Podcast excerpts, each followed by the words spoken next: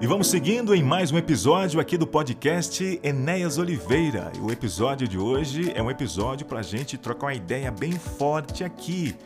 Eu quero falar de uma questão um pouco levantada, uma questão que no dia a dia as pessoas quase não comentam. Por que não temos sobrenomes africanos? Você já se perguntou? A origem dos nossos sobrenomes, a maioria, vem lá da Europa.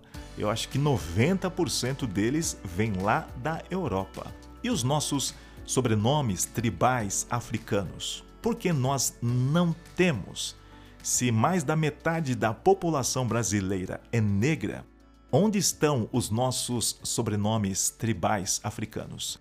Eu estou seguindo aqui a meditação do Eugene Peterson, Um Ano com Jesus, Leituras e Meditações Diárias. Se eu não me engano, essa é a terceira vez que eu sigo essa meditação aqui. Eu tenho um, um, um cuidado especial com ela, porque quando eu, eu a peguei, eu vi que ela, ela tem pouco texto, né? ela tem um texto bíblico, seguindo o texto da versão A Mensagem, a, a mensagem é uma tradução feita pelo pastor Eugene Peterson. E, e ele usa aqui né, a versão que ele ajudou a fazer aí da Bíblia, uma versão contemporânea da Bíblia. Ele mesmo fala que a linguagem de Jesus, as conversas de Jesus, se davam no ambiente do dia a dia, no ambiente da rua, da praça pública, é, do mercado. Uh, então, as conversas, muitas das conversas de Jesus é, ela, ela, tinha esse clima, ele, ela tinha esse sabor de uma conversa do dia a dia. E quando você lê a mensagem, você percebe essa, essa, essa preocupação em traduzir os textos bíblicos. É, tem um lance de tradução, tem um lance de, de paráfrase e, e tem um lance também meio poético ali. O Eugene Peterson, ele também ele tem uma linguagem poética. Então, para quem já está amadurecido na leitura da Bíblia, vai entender e vai distinguir é, alguns aspectos ali até de interpretação. Ele está pegando um texto bíblico, em alguns momentos você percebe que ali há uma tradução né, das fontes hebraicas, gregas, e há também uma paráfrase é, é, daquilo que os autores bíblicos escreveram. E ele usa naturalmente as porções aqui da Bíblia, a mensagem, na meditação Um Ano com Jesus. Mas o que me chamou a atenção é que em cada meditação de cada dia você tem pouco texto. Você tem uma citação bíblica, você tem um, um breve comentário aqui, por exemplo, a, a meditação de 1 de janeiro tem um texto bíblico que eu vou ler daqui a pouco com você. Tem um comentário dele aqui de uma, duas, três, quatro, cinco, cinco linhas e tem uma oração. Ele escreve uma oração aqui. Eu acho interessante, a cada dia ele escreve uma oração. Você pode seguir essa oração, você pode usar essa oração como é, um, um guia para você também, na sua jornada espiritual, nos seus diálogos com Deus. E só. Eu acho bem interessante. Ele não fica né, gastando ali tinta para escrever, para contextualizar. Ele joga a ideia, ele joga as perguntas, e aí você vai meditar, você vai refletir. E é interessante que essa deve ser aqui, acho que a terceira leitura, terceiro ano que eu sigo aqui, essa meditação. E eu estou lendo aqui e é preciso correr a Bíblia, naturalmente, ler mais, correr aos comentários, porque o autor ele não traz todas as respostas, ou ele não procura dar todas as respostas. É, o que ele faz é levantar mais perguntas, mais perguntas. E aí é um excelente impulso, degrau para a busca da palavra de Deus. Eu acho que esse é o papel de todo pregador, de todo pastor, de todo professor, é, que é levar os seus discípulos, os seus alunos, os seus ouvintes para a palavra de Deus. Como disse Paulo, sejam meus imitadores, assim como eu sou é de Jesus Cristo. Então, Paulo imita Cristo e espera que os seus ouvintes o imitem, porque, naturalmente, ele imita Cristo. Essa é a função aqui do, do pastor, da pastora, do professor, da professora de Bíblia, daquele que lida com a palavra de Deus. Levar os seus ouvintes não a admirarem o seu raciocínio, né? a maneira como ele constrói o argumento, o argumento teológico. Tá cheio por aí, viu? O que mais tem isso aí Tá cheio de gente né, fazendo malabarismos teológicos aí. Mas o autor aqui, Eugene Peterson, ele levanta mais perguntas. E aí essas perguntas você vai buscá-las, você vai entendê-las com oração é, e mais estudo da palavra de Deus. Então, aqui na, na, abertura aqui desse episódio, do segundo episódio aqui do podcast Enéas Oliveira, uma indicação para você, Um Ano com Jesus, leituras e meditações diárias, do pastor Eugene Peterson, da editora Ultimato. Mas o, o, o eu estou falando aqui, é, e a minha proposta nesses, nesses, nesses podcasts aqui, nesses episódios, não é tanto preparar um texto, é uma pesquisa, é trocar uma ideia. Se bem que eu estou falando aqui, e seria muito interessante ouvir o seu lado também para a gente manter esse, manter esse diálogo aí. Isso é muito importante. Então eu faço questão de não ter um roteiro aqui escrito aqui, senão para mim vai ficar muito frio. Já fiz muito isso, foi bom no passado, mas eu entendo que eu quero trocar uma ideia com você. Essa ideia para mim é importante e como eu sigo aqui é mais, é levantar mais perguntas do que respostas. Precisamos delas, das boas perguntas. A gente está correndo atrás de respostas prontas e é interessante, né? A gente está buscando respostas prontas, muitos autores, muitos especialistas, os livros, as, prate as prateleiras, né? Uh, os campeões de vendas da, de, em livros da Amazon, da Saraiva, dessas grandes livrarias, desses grandes vendedores de livros, os principais títulos têm a ver com a busca pela felicidade, a busca pelo sucesso e como se manter, né? Sempre nesses nesses, nesses degraus altos né, e elevados. Mas a vida das pessoas parece que só piora. É, se você fizer uma busca no Google, né, por que estamos tão infelizes? Por que somos tão infelizes? Tão tristes? Né, tão emocionalmente doentes? E aí você vai ter uma série de pesquisas, de textos, de, de fatos, circunstâncias, mostrando que infelizmente as pessoas estão mais doentes, mais tristes e mais negativas. É, e por outro lado, você tem essa infinidade, esse mar né, de especialistas dando respostas. A conclusão que eu tenho é a seguinte: essas pessoas não conseguiram resolver nenhum problema delas, não conseguem resolver nem as, nem as tretas delas e se propõem a resolver o meu, o seu problema. Então, eu acho mais coerente levantarmos as perguntas. E aí, com a palavra de Deus, com o Espírito Santo e com meditação cristã, é claro, nós vamos encontrar a resposta. O Espírito Santo fala ao nosso coração. Jesus prometeu que o Espírito Santo nos guiaria em toda verdade. Mas o ponto aqui de ligar o microfone para trocar essa ideia com você é o seguinte: é, aqui no dia 1 de janeiro eu li a meditação, fiz algumas anota anotações aqui, e esse assunto é recorrente, sempre né, bate aqui no meu coração, me incomoda muito esse assunto, muitíssimo, como você vai ver agora. Então deixa eu seguir aqui uma leitura aqui, ó. É Livro da Genealogia, é o tema 1 da meditação de 1 de janeiro, aqui da meditação do Eudine Peterson, Um Ano com Jesus o livro da genealogia. Esta é a árvore genealógica de Jesus Cristo, filho de Davi, filho de Abraão. Mateus capítulo 1, verso 1. Aqui é o texto da, da Bíblia, a mensagem. Depois segue um breve comentário aqui do, do Eugene Peterson. Ele diz: Três nomes assinalam pontos fundamentais na obra de salvação de Deus: Abraão, pai dos fiéis, Davi, o homem segundo o coração de Deus, e Jesus, o Filho de Deus, que resumiu Abraão e Davi e revelou tudo o que Deus é para nós. Por que os antepassados são importantes? E aí ele segue aqui com uma, uma, uma oração, uma oração escrita, e finaliza é, a meditação de 1 de janeiro, aqui, um ano com Jesus, do falecido pastor Eudine Peterson. O que, que me incomoda aqui? Ele traz uma pergunta: por que os antepassados são importantes? Quando Mateus vai escrever o seu evangelho, ele tem como objetivo o público judeu, os seus irmãos, os seus patrícios.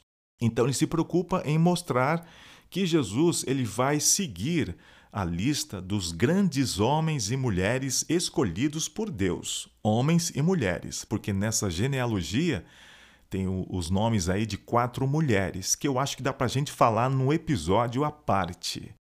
É a Tamar, a Raabe, a Ruth e a Batseba. Aquela mulher, né? A, a mulher do Urias que acabou engravidando do Davi. Quatro mulheres. E no finalzinho da genealogia, o, o Mateus ele apresenta Maria.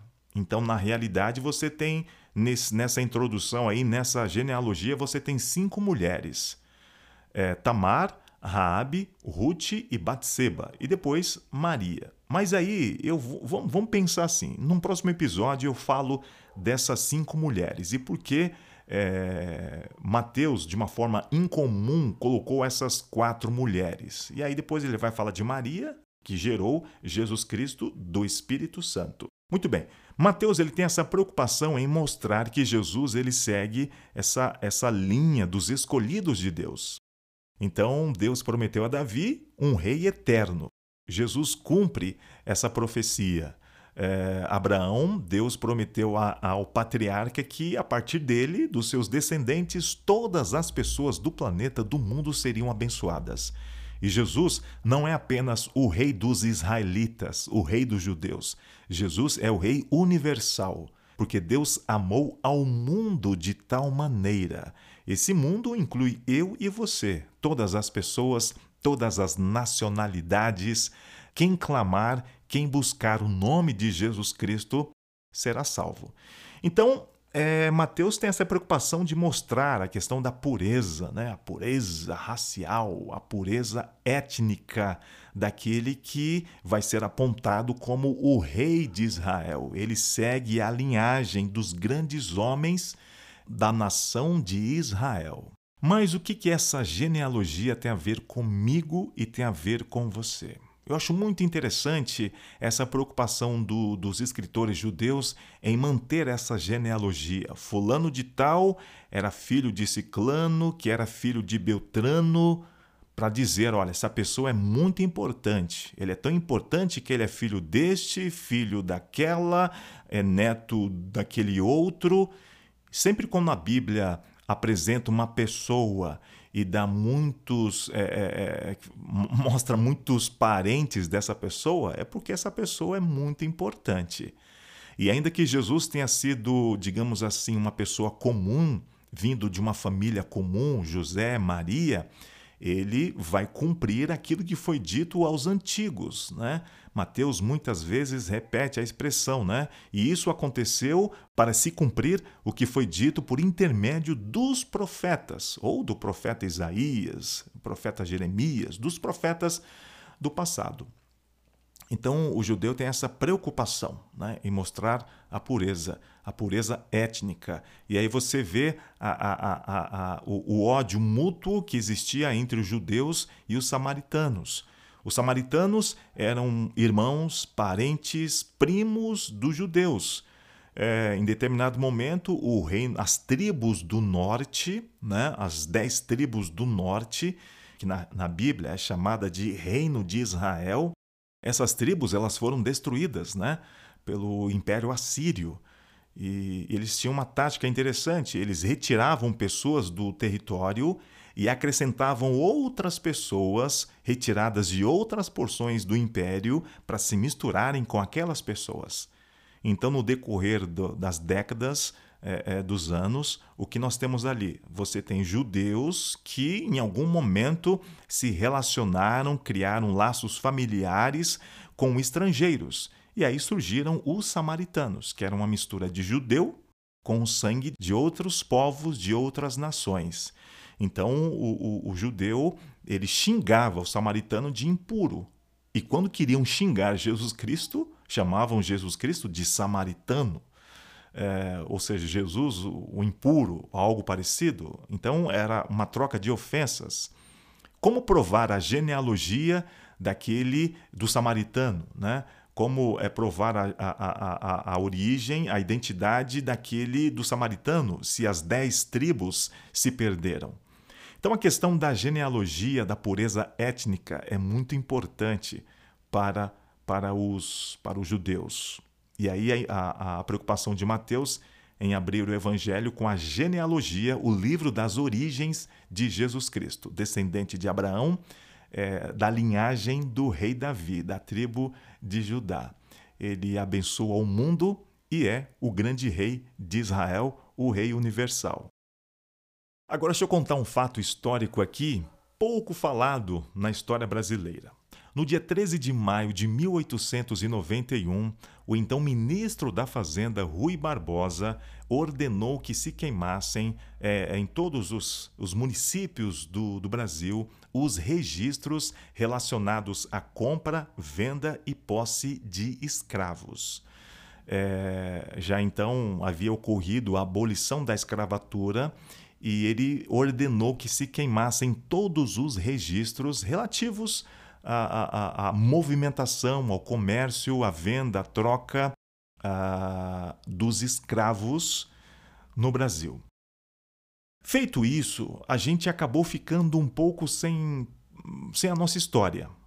Se eu quiser, por exemplo, é, seguir a minha árvore genealógica, eu consigo ir até o ramo do Oliveira, que é o meu sobrenome.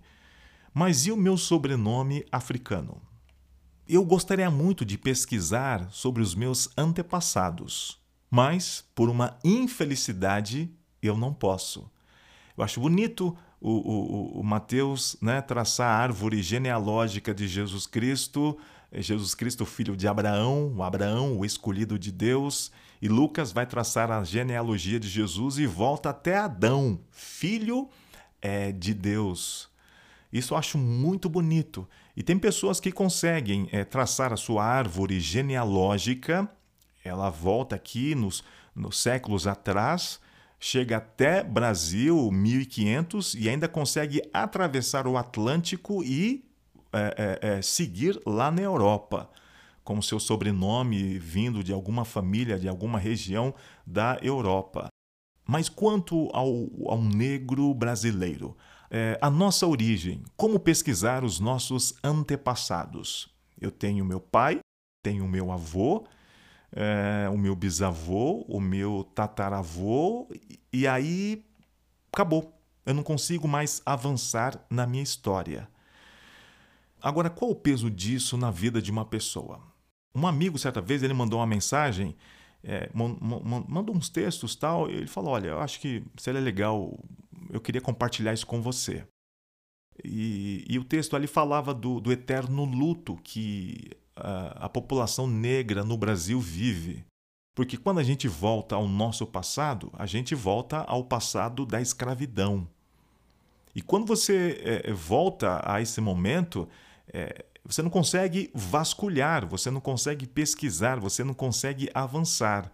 Ainda que seja um passado de dor, de miséria, de tristeza, de separação, de muita violência, de muito derramamento de sangue.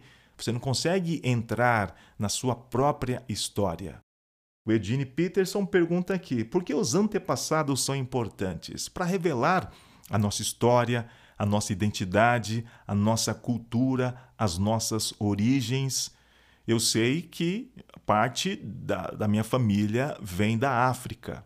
E quando o, as pessoas vinham da África nos, nos tumbeiros, né, os navios negreiros, eles eram batizados, batizados com nomes cristãos, e aí entravam nos navios em direção às terras americanas.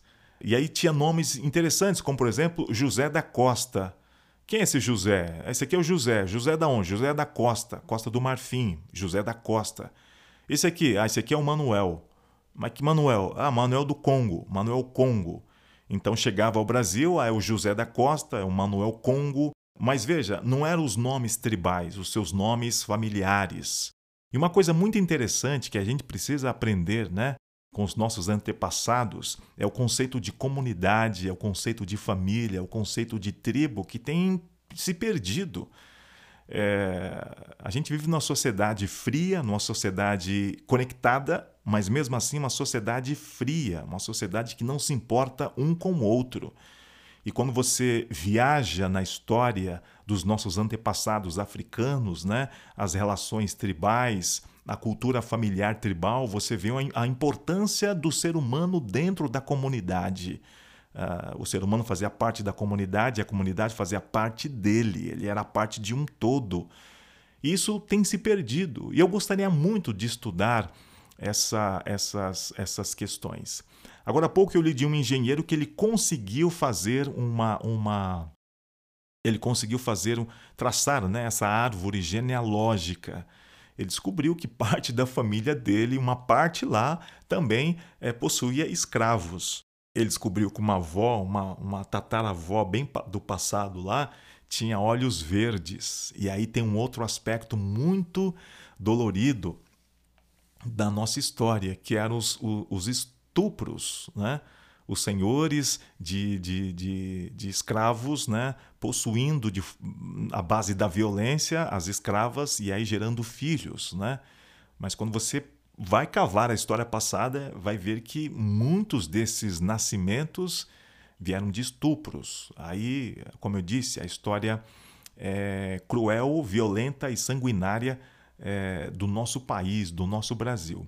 Agora, por que o Rui Barbosa, o então ministro da Fazenda, no ano de 1891, mandou queimar os registros relativos à escravidão, compra, posse e venda é, é, é, de, de escravos? Um temor era que os anteriores donos de escravos pudessem é, pedir indenizações ao Tesouro Nacional, já que havia ocorrido a abolição da escravatura de uma forma não mais legal, né?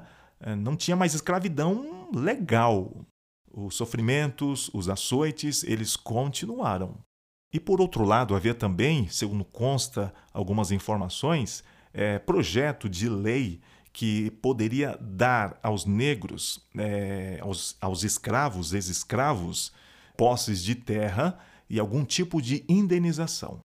Agora, outros dizem que Rui Barbosa ele o, a ideia dele era acabar é, com a, a, a, as páginas da escravidão no Brasil, como se numa canetada, numa ação terrível e cruel, apagando os registros, você é, é, é, apagasse a escravidão que durou séculos no Brasil. E mesmo depois da abolição, o processo é, ele continuou. E no início dos anos de 1900, é, você é, poderia ver os negros sem nenhuma é, estrutura governamental. E, por outro lado, você vê leis né, do governo abrindo os portos e depois, anos depois também, os aeroportos para a chegada dos estrangeiros, né, dos imigrantes. E a tentativa não era para é, é, não era só mão de obra, até porque mão de obra tinha no Brasil. Até então, os negros estavam construindo o Brasil. A tentativa era de embranquecer a população. É como que os negros agora não servem. São livres, mas agora não servem. Era uma tentativa de embranquecer a população. São fatos assim que dói bastante, que machuca bastante, mas são fatos relativos à nossa história, são fatos relativos a, a fatos recentes, fatos recentes. E quando a gente fala aqui dessa questão da nossa genealogia, dos nossos nomes africanos, os nossos nomes tribais, e aí você vai entender o nome de um grande líder norte-americano, que é o Malcolm Little. Malcolm Little. Ele gostaria também de usar o seu sobrenome africano, mas de alguma maneira se perdeu o seu nome tribal. Então, é, é, na ausência do nome africano, ele tirou Little, né? E colocou o X. E aí, o popularmente conhecido Malcolm X, Malcolm X. É, no meu nome vai lá Enéas Oliveira. Não tem como, essa é minha história, esse é meu nome, essa é minha, é minha identidade. O Oliveira vem lá dos portugueses e provavelmente de algum ramo ali é, judaico. Não tem como, essa é minha história e eu me alegro com a minha história. Mas quando nós entramos aqui no Brasil e vamos ver um período recente aqui da nossa história, um período manchado de sangue, um período manchado de dor que durou séculos, durou séculos. E as consequências desse período nós enxergamos até hoje. Por exemplo, onde estão os nossos sobrenomes africanos? Nós temos nomes ibéricos, nomes alemães, nome, eh, nomes, agora, nomes ingleses, mas onde estão os nossos nomes africanos? Os judeus tinham uma preocupação muito grande de da sua pureza étnica, né? de, de, de, de falar, nós somos descendentes de Abraão, e de provar que eles eram descendentes né? dos patriarcas, eh, da linhagem dos profetas, dos sacerdotes, dos reis. Uh, é claro, o, o, saber de onde eu vim, a minha herança tribal, não me torna melhor do que qualquer outra pessoa. É uma questão de identidade. E não só uma questão de identidade pessoal, mas de identidade nacional. Saber que, por exemplo, eu sou um afro-brasileiro tenho carrego comigo o nome de origem portuguesa, judaica, mas que também carrego comigo o meu nome é, de alguma região da África, o meu nome tribal. E seria tão rico, seria tão mágico, seria tão fantástico poder é saber dessa minha herança africana, além da cor da minha pele, além da comida que nós comemos, além de alguns nomes, além da dança, além da, da luta marcial, além da música, além do ritmo, além da alegria, ter algo mais a respeito da minha cultura. Já quando a pessoa saía da, da África, já a tentativa de se apagar a cultura, a história, a família, a religião, dando um novo nome a essa pessoa. Nabucodonosor tentou fazer isso com os jovens hebreus. É, é, Adão ele deu nome aos animais. E Adão dando nome aos animais era uma ideia de domínio, né? de autoridade, de dominar. Nabucodonosor propõe uma nova dieta a Daniel e aos seus amigos e muda o, o, os nomes judaicos deles, dando nomes é, babilônios. Quando essas pessoas saíam das suas regiões da África vindo para o Brasil, elas eram batizadas. Olha só, batizadas com nomes ocidentais, nomes cristãos, o José, o Antônio, o Manuel, o Sebastião, e vinham ao Brasil numa tentativa de se apagar né, a sua história, a sua herança. Eu acho isso uma das grandes crueldades. Se a pessoa vai seguir o cristianismo, vamos apresentar o cristianismo a ela. Aí a pessoa vai decidir. Se a pessoa quer seguir Jesus Cristo, vamos apresentar Jesus Cristo a ela e deixe o Espírito Santo trabalhar no coração dessa pessoa. Então, quando esse africano chegava no Brasil, ele chegava sem endereço, sem rumo, sem história, e assim eu vejo muitas pessoas caminhando é, com seus nomes, com suas, com suas profissões, com as suas famílias, mas parte de sua história apagada, literalmente queimada. A, a maioria não tem consciência disso. Poucas pessoas fazem essa pergunta: por que não temos é, sobrenomes africanos?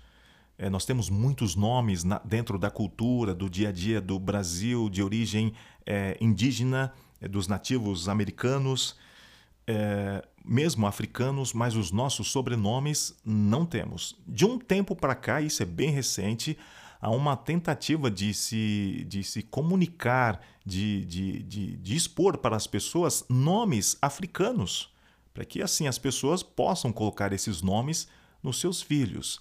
Mas isso é bem recente, bem recente. Então, o Brasil seguia e segue o seu ritmo, a, a, a, sua história, como se uma história não houvesse acontecido, como se escravidão não existisse, e aí uma tentativa do grande Rui Barbosa né, de apagar essa história, ou para evitar é, é, que os tesouros nacionais pagassem é, indenizações aos ex-senhores de escravos ou evitar a distribuição de terras e posses para os escravos após é, abolição, ou simplesmente apagar essa, essa história terrível e cruel, esse crime contra a humanidade que foi a escravidão aqui no Brasil. Mas o fato é que nós temos nome, nós temos rosto, e assim, parece cruel dizer isso, né?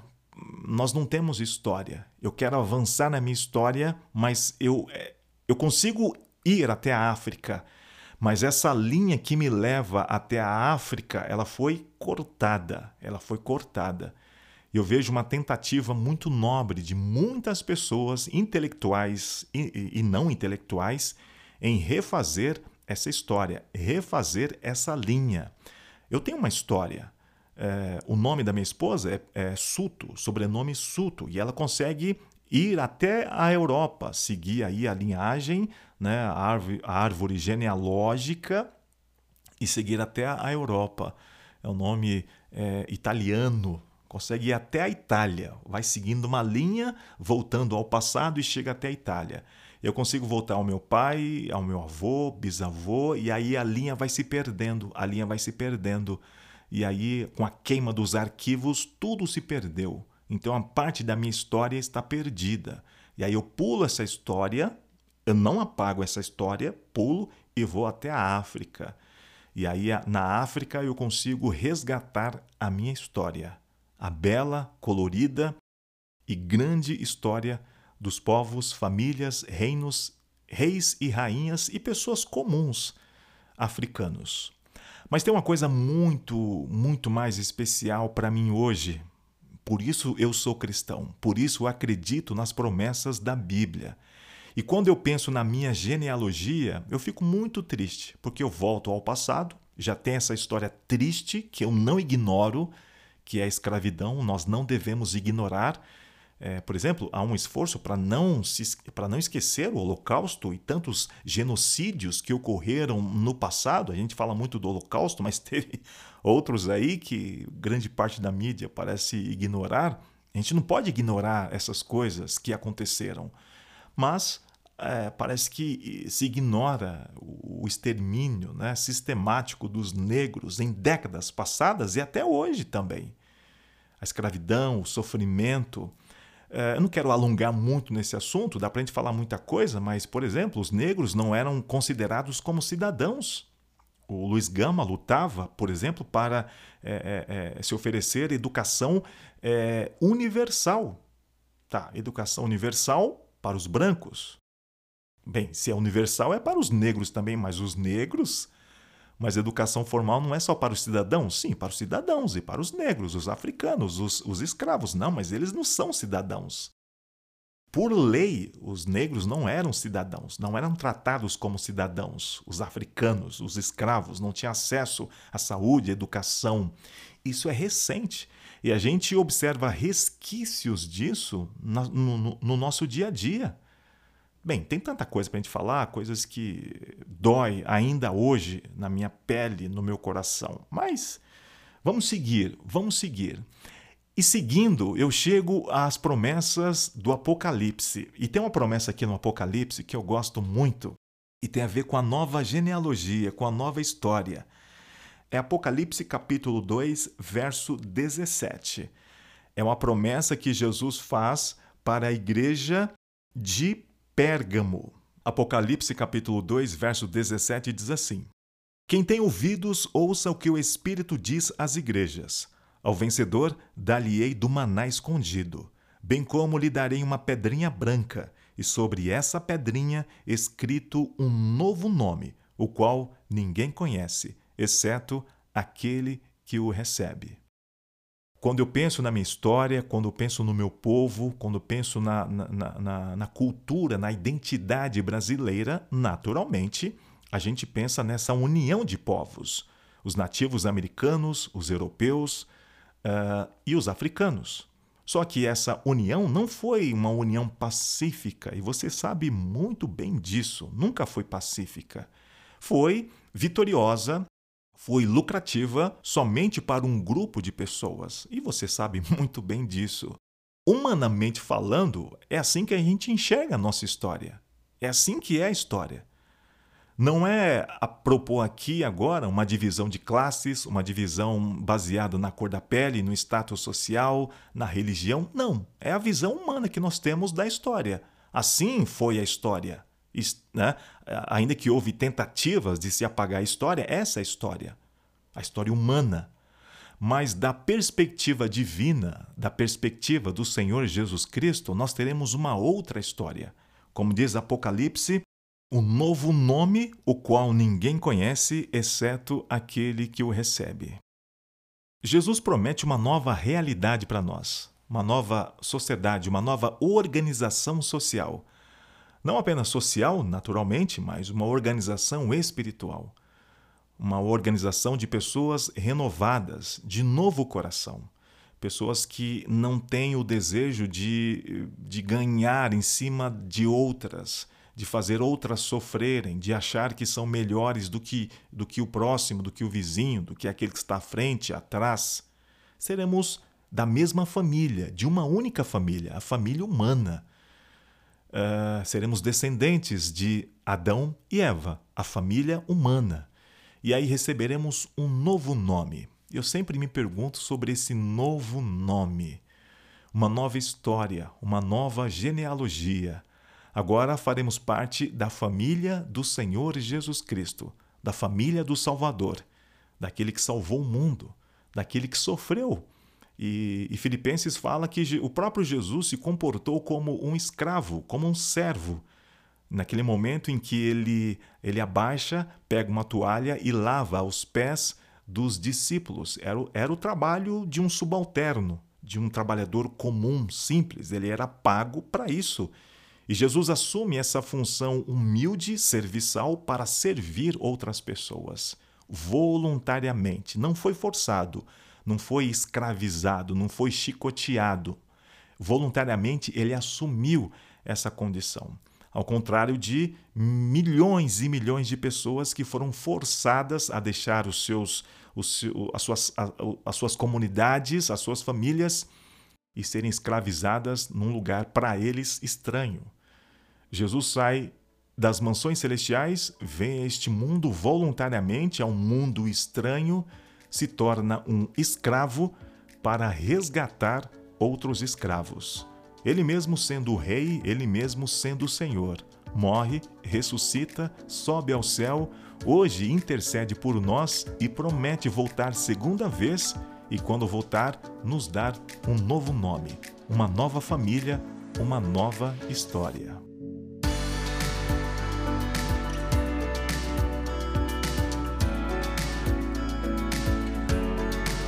Se você gostou desse episódio, você pode deixar o seu like. No Spotify, você pode clicar no coraçãozinho. Na Apple Podcasts, você pode seguir e deixar as suas estrelinhas e o seu comentário. Ouça o podcast do Enéas Oliveira também no Google Podcasts, Deezer, Amazon Music, Castbox ou no agregador de podcasts de sua preferência. É isso aí, tamo junto, hein?